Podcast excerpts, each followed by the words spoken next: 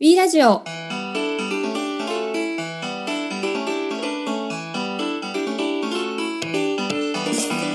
の放送は社員の声から組織として課題を可視化させるエンゲージメント分析ツール BBOX の提供でお送りいたします。皆さんこんにちは。BBOX カスタマーサクセスの平木です。現在アトラエで BBOX というエンゲージメントを図るサービスに携わっています。えー、普段は DIO というオウンドメディアの運営や、えー、セミナー、イベントの企画運営をしています。こんにちは、えー、ウィボックスコンテンツチームの永瀬です。えー、私はフリーランスのエディター、ライターなんですけど、えっ、ー、と、ウィボックスチームとはもう2年以上メディアとかいろいろ一緒にやらせてもらっていて、まあ、立ち位置としてはインハウスエディターのような人間だと思ってもらえれば幸いです。はい。えっ、ー、と、ちょっと音声コンテンツ初挑戦なので、えー、ちゃんと喋れるかわかんないですけど頑張ってやっていきたいと思いますんでよろしくお願いします。長瀬さんよろしくお願いします、はい、始まりましたね。We ラジオということで。始まりましたねついに。始まりました。で一応この番組の趣旨をちょっと先にお話しさせてください、はい、えー、この We ラジオは、えー、組織づくりに関する、えー、ゲストを呼んだりリスナーの相談に答える番組です組織づくりに向かう皆さんのヒントになればということでこの We ラジオを立ち上げました。で、まあ、この2人で、えーと、お送りできればと思います。はい、でですね、最近なんですけれども、うん、えーと、私たちの会社のアトラエでは4月からテレワークに切り替わりました。うん。でまあ、あのちょっと個人的にもともとラジオがすごい大好きで、はい、あの日が高じてあの今毎週金曜日にあの社内ラジオも実は始めました、うんはい、毎週やってるんですよねあれ毎週やってます。はい聞きました。なんかすごい面白いというかラジオってやっぱながら作業しながら聞けるんでちょうどいいなという感じで。あとなんかメンバーの皆さんの人柄とかが出ててなんかすごい面白かったです。ありがとうございます。はい、あの社内の実はアトラアトライのメンバーを、まあ、ゲストに呼んで、うん、まあ、実は普段どういうことしてるかっていうのをちょっと発信し始めたので、うん、ちょっと今後もこれ続けていこうかなと思ってます。うん、はい。ということで今日ちょっとあの記念すべき第1回の放送なんですけれども、えー、と本日のテーマですね。現場の管理職をどう巻き込んでいくかというテーマでお送りしたいと思います。で私たちが携わる WeBox に関してでいくとあの結構お客様のこう目的としてあの現場の管理職のマネジメント支援として使われることが多いですね。はいで、まあ、実際にあの WeBox でもあの調査をしたところあの人事経営だけでこうエンゲージメントを見ている場合と、うん、現場の管理職の方をえー、こう巻き込んでエンゲージメントを見ている場合でいくと、うん、あの後者の方がエンゲージメントが上がっているっていうデータも出ています。現場のマネージャー、まあ、管理職ですねをどう巻き込むかというのが、まあ、e-box 活用においてはポイントになってくると。そうですね。エンゲージメントを上げる上ではポイントになりそうなので、ちょっとこのあたりで、あの、そのお話をしていただける方をちょっと呼びましょうか。うん呼びましょうか。ということで、今回のゲストはですね、えー、普段 WeBox でセミナーを行っています、講師の平井さんを、えー、お招きしてですね、まあ、先ほどのいかに現場の管理職を巻き込んでいくのかという、えー、具体的なお話をお聞きしたいと思います。よろしくお願いします。はい、よろしくお願いします。えー、あの私ですね、ちょっと簡単に自己紹介させてもらいます。えっ、ー、と、WeWorks でですね、カスタマーサクセスっていうまあ仕事をしております、平井と申します。はい。えっ、ー、と、主なまあ仕事としては、今紹介にあったように、セミナーを中心にですね、いろんな企業さんにエンゲージメントの上げ方とか、WeWorks の使い方についてお話をさせていただいてるんですけど、それと同時に結構大企業の大きい会社さんのですね、えー、エンゲージメント活用プロジェクト、WeBox の活用プロジェクトみたいなものを二人三脚でこうやってたりします。はい、今日はなんでその辺の私がセミナーでお話ししている内容とか、うん、実際お客さんのと対面をしていてですね気づいたことを参考にしながらお話しできればなと思います。うん、なるほど。はい、わかりました。はい。えー、ではですね、早速なんですけれども、はい。はい。えー、まあ、いろいろ平井さん、えー、企業の方々にですね、まあ、UBOX、えー、どのように活用していけばいいのかというところでお話しされていると思うんですけれども、まあ、主にその中心となる人事であったり、まあ、経営層ですね、まあ、こういった方々たちが、えーと、どのような順序でこの現場の管理職を巻き込んでいけばいいのかというところをまず教えてください。はい、そうですね。順番のところですよね。結構これはやっぱりあのお客さんでも迷ってらっしゃるあの方が多くてですね。はい。え誰からこう巻き込んでいけばいいのかとか、どんな職員の人からこう声かけていいかっていうことを、あの質問されるんですけど、えっ、と比較的私あの同じ、えような回答をしていてですね。はい。えまずはですね、あの興味があるかどうかっていうところに注目をしてほしいなと思うんですね。興味、はい。管理職の中にも結構いろんなタイプの人がいるなっていう感じがしています。はい、えーと、こういうエンゲージメントっていう、まあ、人間関係に関して興味がある方もいらっしゃれば一方で、まあ、そこの関心よりはどちらかというと事業であったりとか数字であったりとかえー、そういうものに強くてマネージメントされてらっしゃる方もいらっしゃるんですね。うんうんうんえー、やっぱり相性がいいなと思うのはそういうエンゲージメントとかの話をした時におっとなんかこう食いつくような、えー、がすごくいいなと思っていて、えー、まずはやっぱりこうつかみどころが若干ないこういうエンゲージメントっていう形言いにくいものなので、はいそういうことに対して興味があったり、なんか信じられる、えっ、ー、と、なんか熱中できるような人たちっていうのを、えー、まずはターゲットとして探していただければなという感じですかね。なるほど。うん、はい。で、えっ、ー、と、まあ探し方はまあいろいろあるんですけど、うんと、大きく言うとなんか2つあるなと思ってて、はい、1つは何かこう、社内で、えっ、と、なんていうんですかね、なんか、マネージャーを呼んで会議をされたりするときに、はい、そのエンゲージメントだったりとか WeBox の話をして、えー、これに興味がある人手を挙げてくださいっていう、まあ、いわゆる挙手制みたいな、えー、ものですね、うん、えー、そういう形で誘っている場合が、はい、はい、で、えっと、もう一つは、あの、実際に、その、一番初めに担当されている人事の方が、うん、まあ、仲いい管理者の中、仲いいマネージャーさんの中で、うん、えーこの人多分いけそうだなっていう人に、まあ、背中ポンポンつって声かけて、直接あの人脈の中から、えっ、ー、と、やりやすい人、一緒にやれそうな人っていうのを探してやってみる。はいはい。なるほど。はい。で、えっと、なんかそういうところから、まずは、なんか2、3人ぐらいのこうグループみたいなものを作って、はいはいはい。スタートするっていうのが一番多いんじゃないですかね。うん。まずは、まあ、全員、まあ、巻き込むといっても全員ではなく、まあ、やってくれそう興味がありそうな人とか、えーとまあ、そういったところへの意識チーム作りへの意識が高いマネージャーから少しずつ輪を広げていくというようなイメージですかね。そうですね、うん、あのおっしゃったその、えー、全員じゃないっていうところがやっぱり重要かなと思って、うん、うん、ようにその興味関心の度合いとか、えー、信じられるか信じられないかみたいな、えー、こととかですね、うん、えーまあ、能力の高い低い、えー、なんか人を巻き込めるか巻き込めないかみたいなところもあるので、うんはい、えー、なんか逆にこう無理にですねこう一斉にこう全員いっぺんにやってくださいってやる、うん、うんとどちらかというとこううまくいかない人たちの、うん、なんか尻拭いっていうと変ですね。うまくいかない人たちのサポートにこう時間を取られて、はいはいはいえー、するので、まあ、どちらと、そういう、あの、うまくいきそうな人からまずは、えー、スタートをして、うまくいきそうな人とか、そのうまくいきそうな人がやってるチームっていうところから手を入れていって、なるほど。なんかまあ、スモールウィンっていうんですかね。あの、はい。体験みたいなのをなんか作っていくのがいいんじゃないかなと思ってます。はい。確かに。小さい成功体験が非常に重要になるってことですね。まずは小さく巻き込んで、そこから拡大していくっていうのが大事なんですね。そうですね。なるほど。やっぱり、えっ、と、さっき言った中で言うと、あの、まあ、まだエンゲージメントにこう興味がまだ湧いていない人とかっていうのが、うん、興味を持つタイミングっていうのがやっぱりあって、それはなんか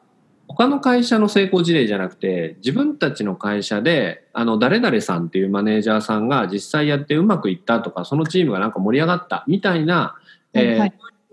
経験とかそういうことを聞くと一番、お、なんか、だったらやってみようかなとか、うん、えー、そういう気持ちになりやすいんですよね。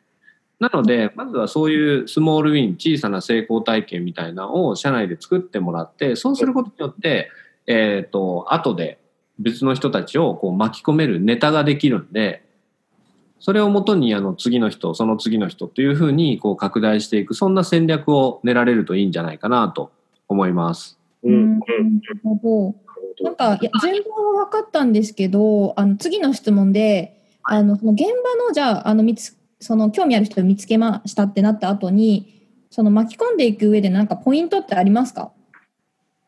そうですね巻き込む上でのポイントなんですけど、えっとまあ、いくつかあるんですけどちょっとじゃあ、えっと、思いつくものからお話をすると、えっと、一つ目はですねあの人事のからかあ人事の方からの言葉というのもいいんですけどやっぱり経営層の方とか経営陣の方の言葉にえー、変換をしてお伝えするっていうのは一つポイントとしてあるかなと思ってます。はい。えっと、まあ、会社って大体その経営目標だったりとか中期経営計画みたいなものを持ってらっしゃると思うんですけど、えっと、その中に大体ですね人事計画みたいなのがやっぱあったりするんですよね。うん、えー、例えば数年後にはこういう、えー、会社あこういう、えー、そうだなメンバーがいる組織にしていきたいとかえー、組織体制はこういうふうにしていきたいとかそうあの挑戦する風土を持つような会社にしたいとかなんか生き生き働いているような会社にしたい。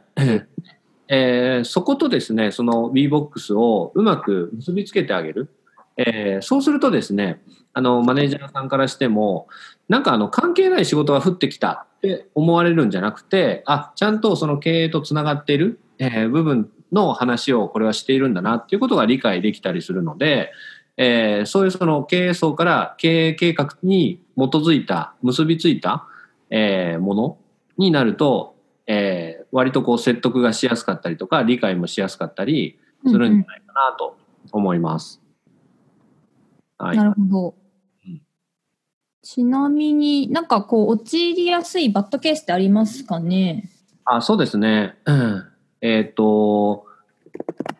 いろんなケースがあるんですけど、どうしようかな。えっ、ー、と、まず、その、人事の人たちが陥りやすいバッドケースとしては、孤立しちゃうことですね。あの、まあ、あの仲間っていうようなちょっと表現をしたかもしれないんですけど、はい、要は、えー、その、してくれて、エンゲージメントとか WeBox やってみたいなと思う人たち、うん、え。ーをこう仲間にしてスモールウィンを作っていくみたいな話しましたけど、えっと、やっぱこの人たちを早く集められた人っていうのはすごくその会社でも進みがいいなっていう感じ、一方でずっとこう一人の状態人事の人だけがなんか孤立してる状態っていうのはあ結構途中でですね挫折しやすかったりとか、えー、苦しくなっちゃって、はい、えー、だんだんだんだんあのなんかえー、やれ、やれなくなってくるというか、うん、そんな感じになるなと思ってます。うんうんうんうん。なんそれを、孤立をですね、解消するには、どうすればいいんでしょうか？はいはいはい。難しいね。そこどうですかね？あの、一番のポイントはさっきの仲間を見つけるっていうところなんですけど、なんか僕がよくお話しするのは、なんかあの、えー、こうちょっと俯瞰してみて見てもらった時にななんていうのかなこうなんかオセロっぽく見てほしいなと思っていて、はい、オセロ、そうです例えば自分が、えーまあ白、白だったとして、えっと、初めはですね、多分、あの、黒がいっぱいいいっぱいいるわけですよ。うんうんうん、黒がいっぱいいて、えっと、なんか、白、劣勢だな、みたいな。なんだけど、例えば、ここ、ここに、えっ、ー、と、もう一人白がいたら、くるくるくるってひっくり返って、えー、白がなんか増えていくみたいな、うん、そういう感覚。うん、だから、その、えっ、ー、と、陣地取りみたいな感じだと思うんですけど、うん、なんで孤立をしないようにその仲間を見つけながら、えっ、と、ちょうどいいポイントの人を見つけて、うまくその周りをこうなんか巻き込んで色を変えていくみたいな、なんかそういうような感覚っていうか、ちょっと逆に難しいかもしれないですけど、なんかえっ、ー、と、そういう感じで俯瞰してものを見ながらすると、あんまりこう孤立しちゃわないような感じはしてたりしますね。なるほど。そうなってくると、やっぱり最初に話をしていた、えー、仲間23人でもいいから、まずは仲間になりそうな人たちを見つけておくっていうことが、孤立をしないための、まあ、対対処というか対応策にもなるつながってくるということですよね。そうですね。しかもこれが、うん、えーと、その仲間になる人が、えー、例えば経営層の中の一人だったり、うんうんうん、えー、役員の中の一人とかだったりそういうなんか社内でも影響力がある、えー、人とかだと、えー、さっきのオセロで言うと結構ひっくり返りやすいのかなと思ったりするので。うんえっと、当然ながらまあ興味がある人を探すのが一番なんですけど、うん、えー、それに加えてそういった影響力がどれぐらいありそうかみたいなところを見てもらうといいかもしれないですね。なるほど。うんなるほど。なんか人事視点は非常にすごいあの今の話で分かったんですけどちょっと違う視点であのおそらくこの WE ラジオに関しては管理職の皆さんもおそらく聞かれることもあると思うのであの管理職の皆さんがこうチーム作りをあのしていく上でなんか大事にしていった方がいい考え方とかってありますかね？はいそうですねえっとエンゲージメントを上げていく上では、えっと、すごく大事だなと思っているのが、えっとですね、あの、特定のですね、誰かの責任にしないっていうことかなと思います。特定の誰かの責しないというのは、なんかこう、えっ、ー、と、エンゲージメントの点数をこう見たときに、まあどうしても、こうなんか分布の図とかがあるので、なんかこの人低いなとか、この人の点数が、えー、自分たちの平均点をなんか下げてるなとか、なんかそういう視点に、えっ、ー、と、陥っちゃうパターンって結構バッドケースとしてよくあったりするんですよね。はい。えっと、良くないのは、そういうことに、えっと、気づいた後に、えー、その人を何とかしようというか、その人に対して、えー、こう、対応していこうっていうふうにする場合があるんですけど、実はあの問題の根っこはですね、えー、その人じゃない可能性であったりとか、えー、その人というよりは、その人と誰かの関係性。えっ、ー、と、それはメン他のメンバーとの関係性かもしれないし、えー、複数人の他のメンバーの関係性の場合もありますし、もしかしたら自分自身、あ例えば管理職のそのマネージャーさんとその人の関係性かもしれないですよね。はい。なんで、えっと、なんかこいつの点数が低いからこいつをなんとかしようみたいな話にやっていくとですね、えっと、根本的な問題の解決にはならず、えー、なんかどちらかというとこう悪い方向に進んでいったり、むしろなんかチームとしてまとまりがなくなって、えー、なんか WeBox 回答する側もですね、答えづらくなってしまったり、なんか忖度するようになってしまったり、なんかそういうことになりがちだなと思います。はい、まあ、なので、えっと、特定のやっぱ誰かの責任にするっていうことではなくて、問題をもう少し、えっと、広く、うん、えっと、なんていうんですかね、あの、チーム全体の問題として捉えてもらうみたいなところは結構重要かなと思います。うんなるほど。ちなみに最近テレワークの会社さん増えてると思うんですけど、なんか傾向ってありますかね？エンゲージメントの。はいはい。えっ、ー、と、テレワークではですね、えっ、ー、と、我々ちょうどですね、あの、テレワークに関してのカスタムサーベイっていうものを作りまして、えー、いろんな会社さんにですね、テレワークのテレワークでの働き方であったりとか、えー、その時に工夫されていることみたいなところを、えー、聞いたんですね。で、ちょっと現段階だと、数値的にですね、えー、っと、こういう傾向が見られたみたいなところまで分析がそこまで進んでるわけじゃないんですけど、ただその我々がこうお話を聞いていく中で、えー、なんか気づいたことをちょっと話そうかなと思うんですけれども、はいえっと、やっぱうまく点数をキープされているなという会社さんに関しては、一番関わっているのは結構共通していてですね、コミュニケーションの量だったんですよね。うん、会話の量なんですね。うんうん。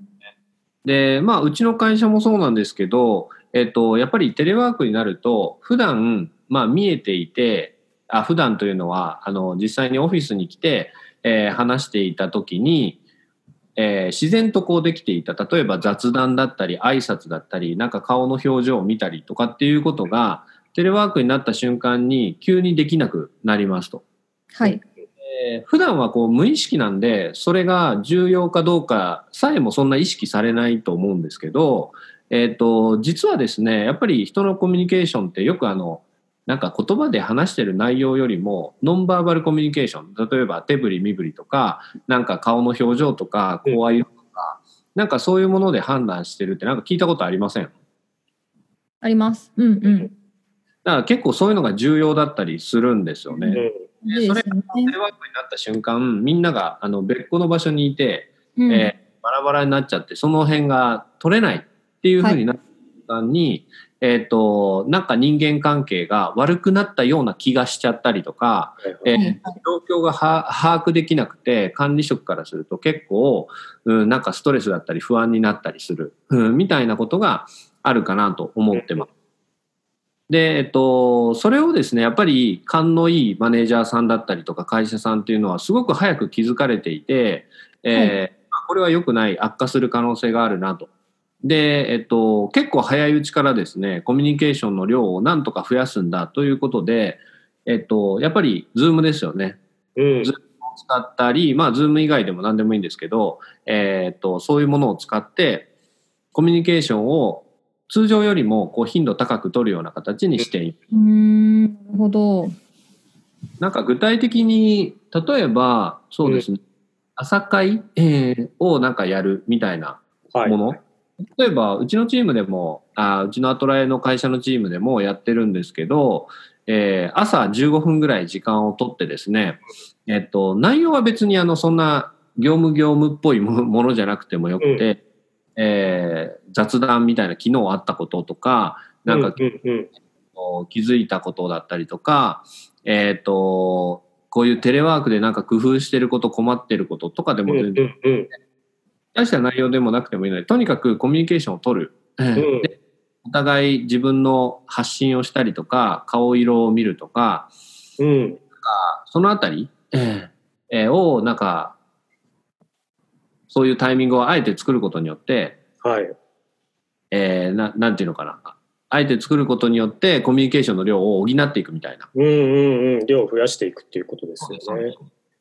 やっぱりそうですよね。テレワークになることによってコミュニケーションの量を増やしていく、意識的に増やしていかないとなかなかコミュニケーションが難しいということは、我々もこう気づかされた部分であるんですけども、うん、そうですね。このコミュニケーションをしていく中で、えっ、ー、とまあ WeBox がですね、あるいはまあエンゲージメントスコアといったものが、まあ、どのように、えー、対話のこうツールとして使えるのかっていうところでの何か具体的な事例をぜひ教えていただければなと思うんですけれど。そうですね。あのまあ、このテレワークになったからというよりは、以前から私たちがこう話していることでもあるんですけど、その WeBox の点数をですね、しっかりあの話のネタとしてこう使ってもらうっていうところですね。はい、うん、えっ、ー、と、例えば、WeBox の点数で見ていると、支援えー、なんか例えば同僚からの支援とか、えー、管理職上司からの支援みたいなものがどうしてもこうテレワーク上だと、えー、下がってしまってるってことが分かる。うん、えー、そうすると、まあ、その点に関してちょっと項目を絞ってですね、えー、なんか Wevox でこんな点数が出てて、えー、多分こういうことなんじゃないか。さっき言ったようにコミュニケーションが多分減ってることであったりとか、なんかちょっとした依頼を、えー、毎回こうテキストでなんか Slack とかで送んなきゃいけないのが面倒くさかったりするんで支援が減ったりとか、えー、なんかそういうことってありますよねみたいな。えそれについてちょっとみんな、えー、対策案をこうなんか話してみようよとか、感じで話のネタきっかけみたいな感じで、えー、使ってもらえると、うん、いいんじゃないかなと思うんですよね。なるほど。もしかしたらあれですね、WeBox 使ってない方であれば、別に WeBox のスコアじゃなくても、あの周りにあるネタを使いながら対話をしていくっていうことも非常に大事かもしれないですね。そうですね。うんうん、そもそもやっぱりエンゲージメントの点数に